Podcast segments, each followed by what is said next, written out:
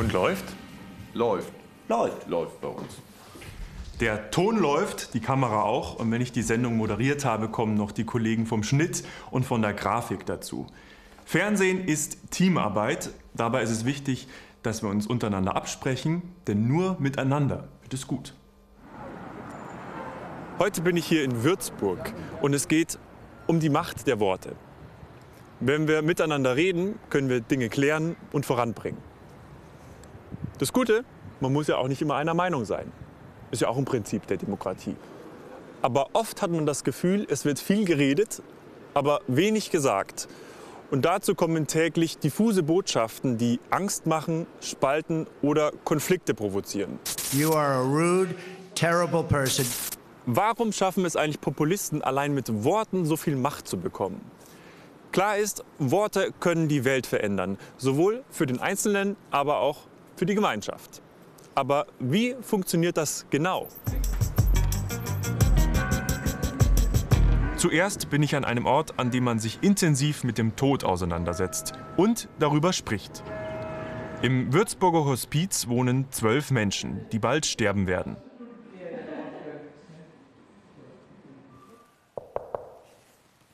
Ja? Hallo Frau Balser, Hallo. ich grüße Sie. Hallo, ich bin der Sebastian. Darf ich mich zu Ihnen setzen? Bitte?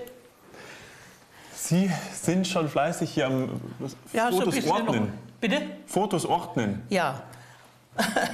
Wenn ich es jetzt nicht mache, die Nachkommen wissen dann nicht mehr, was was war. Ach, Sie beschriften die auch. Ja. Also da war ich 17 Jahre alt. Da war ich natürlich erst sechs oder sieben. Und jetzt sind Sie hier im Hospiz. Und jetzt bin ich hier im Hospiz und fühle mich sehr wohl. Ja. Ja. Und also mir persönlich fällt es relativ schwer, übers, über den Tod oder über das Sterben zu sprechen. Wie ist das bei Ihnen? Mir fällt es nicht schwer. Es fällt vielen Leuten schwer, aber mir fällt es nicht schwer. Ich weiß, dass es äh, soweit ist, wann immer. Und so lange genieße ich noch das Dasein hier. Und, und wenn es soweit ist, okay, dann sterbe ich. Und wie gehen da Leute damit um, die Sie hier besuchen? Die mich hier besuchen, äh, ganz normal. Also ich kann mit jedem darüber sprechen. Es sind natürlich einmal, oh, das, ich will es nicht hören, oder, und dann, dann rede ich nicht davon. Das muss ja nicht sein, ne? aber äh, ich habe keine Schwierigkeiten damit. Und es gehört Und- zum Leben auch dazu, gell? Ja, eben, ist ganz normal. Ich sage, und in meinem Alter, da braucht man dann immer so euch zu tun. Äh, Ich bin ja nicht jung, dass man sagt, wenn ihr junger stirbt, das ist schlimm. Aber wenn man in dem Alter stirbt, ist normal. Ist es dann für Sie zu diesem Lebenszeitpunkt umso wichtiger, äh, noch Gespräche zu führen? Ja, denn äh, durch die Gespräche ist man ja eigentlich am Leben. Ansonsten wäre es sehr einsam. Es ist, äh, daheim war ich ja immer allein und hier habe ich halt doch Ansprache. Jeder spricht mit einem, jeder kommt und erzählt und äh, das habe ich daheim nicht so gehabt, das ist klar. Man ist nur allein, wenn man allein sein will. und das ist auch wi- wichtig. Frau Balser, äh, vielen Dank, dass ich mich heute mit Ihnen hier unterhalten durfte. Gerne. Ähm, ich wünsche Ihnen noch eine gute Zeit und vielleicht bis bald. Auf. Wiedersehen, tschüss. Tschüss.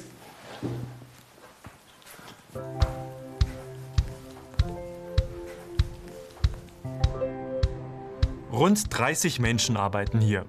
Die Betreuung ist personell besser als auf den meisten Stationen in Krankenhäusern und Pflegeheimen.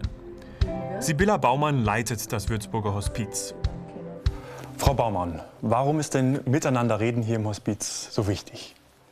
Wir erleben das ganz oft, dass unsere Gäste einen sehr, sehr hohen Redebedarf haben, dass vieles unausgesprochen geblieben ist, einiges auf der Seele brennt, noch zu klären gibt, was man loshaben möchte.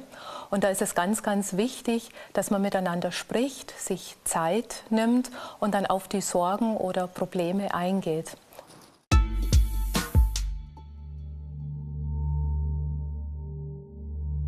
Kommunikation ist der Austausch von Informationen. Es gibt immer einen Sender, einen Kommunikator, eine Botschaft und einen Empfänger, einen Rezipienten. Der Kommunikator kann ein Mensch sein, aber auch ein Medium. Radio, Fernsehen, Internet. Dann ist die Kommunikation meistens aber eher einseitig. Ein richtiger Dialog entsteht erst, wenn sich Sender und Empfänger wirklich austauschen können. Persönlich oder über ein Medium wie Telefon oder Textnachrichten oder soziale Netzwerke. Die Information, die ausgetauscht wird, die Botschaft, kann verschiedene Formen haben. Wissen, Erkenntnis oder Erfahrung, ausgedrückt durch Worte. Aber auch Botschaften, die ohne Worte ausgetauscht werden, sind Kommunikation. Mimik, Gestik, Körperhaltung und Tonfall. Das ist nonverbale Kommunikation. Sie gibt vielen Aussagen oft erst die richtige Bedeutung. Ein Beispiel? Die Prüfung ist ja super gelaufen. Oder?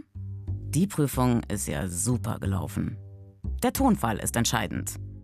Wenn Kommunikation nur schriftlich ist, fallen viele wichtige nonverbale Informationen weg. Mimik und Gestik zum Beispiel. Deswegen benutzen wir oft Emojis, damit klar ist, wie wir etwas meinen, ohne es umständlich im Text erklären zu müssen. Dieses Modell zeigt, wie kompliziert Kommunikation ist. Jeder Sender übermittelt seine Nachricht kodiert, den Inhalt plus die nonverbalen Botschaften. Der Empfänger muss das alles entschlüsseln und richtig verstehen. Erst dann gibt er eine Rückmeldung. Läuft in diesem Prozess etwas falsch, kommt es zu Missverständnissen. Vor gut zehn Jahren kam Steve Jobs mit dem ersten iPhone an und dem Slogan das verändert alles. Und tatsächlich, das hat wirklich viel verändert. Wir haben das Internet quasi immer in unserer Hosentasche dabei und sind bei Facebook, bei Instagram oder bei Twitter. Für viele ist das Ganze so wichtig, dass sie es auch verwenden, während sie sich gerade mit anderen unterhalten. Darf man das? Soll man das?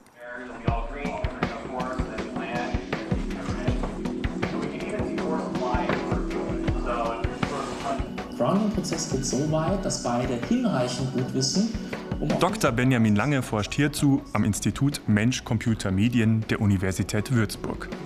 Wir haben uns über Facebook für heute verabredet, ging nämlich viel einfacher.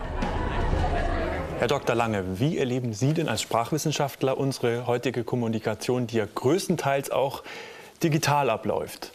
Also es fällt schon auf, dass es einen kleinen Unterschied macht, ob wir face-to-face -face von Angesicht zu Angesicht kommunizieren oder eben mit weniger Kanälen, wenn wir das online tun, wenn wir nur tippen. Denn dann sehen wir uns nicht, wir riechen uns nicht, wir können uns nicht anfassen, wir teilen nicht den gleichen Raum. Das macht schon einen Unterschied.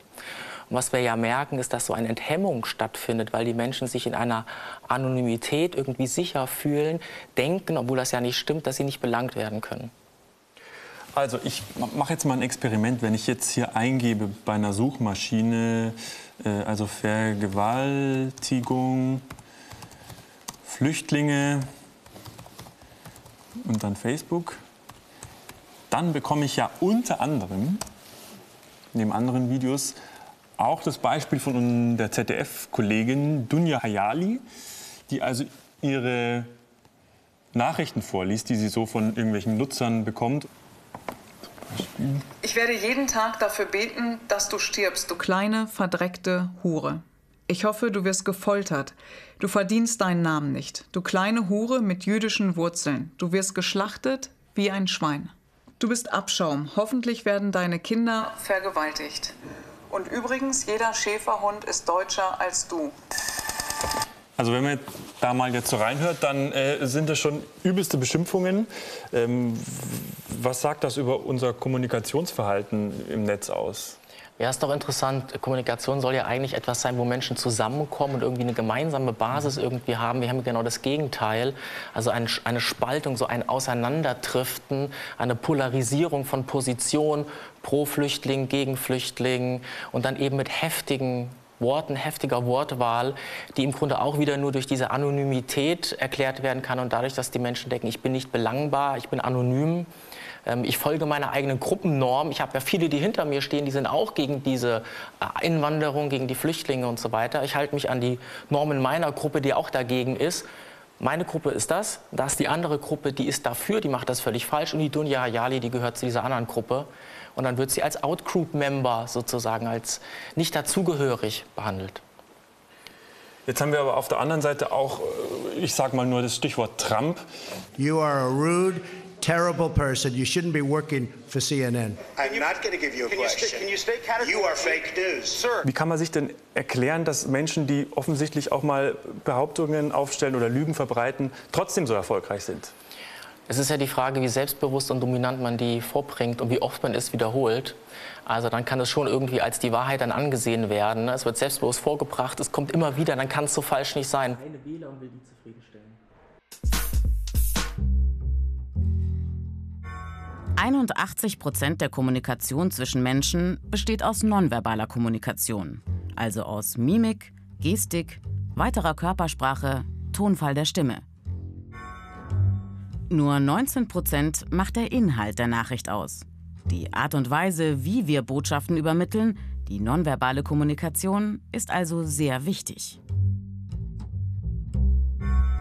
Deswegen werden zum Beispiel politische Nachrichten meist anders präsentiert als Sportereignisse. Ein paar Tipps für wichtige Gespräche. Arme und Beine nicht verschränken. Eine offene Haltung einnehmen. Nicht zu schnell und nicht zu viel reden. Blickkontakt herstellen. Ruhig gestikulieren. Das vermittelt den Eindruck von Kompetenz und Sicherheit. Kommunikationsforscher unterteilen die Botschaft, die ein Sender vermitteln will, in vier Ebenen. Die Sachinformation, das worüber informiert wird, die Selbstkundgabe, was der Sender über sich preisgibt, den Beziehungshinweis, was der Sender von seinem Gegenüber hält, und den Appell, das, was er beim Empfänger erreichen möchte. Man bräuchte also vier Ohren, um alle vier Botschaften des anderen aufzunehmen. Kommunikation kann ganz schön schiefgehen, wenn man den Zusammenhang, den Kontext nicht berücksichtigt, zum Beispiel den kulturellen Kontext. Diese Geste bedeutet bei uns okay oder super. In Südamerika aber heißt das du Arsch. Sich an die Stirn tippen heißt bei uns du spinnst ja. In den USA dagegen meint man super Idee. Und auch das Victory-Zeichen kann einem zum Verhängnis werden. Umgedreht heißt das nämlich in Großbritannien verpiss dich. Deshalb nicht nur mit Händen und Füßen, sondern mit Köpfchen kommunizieren.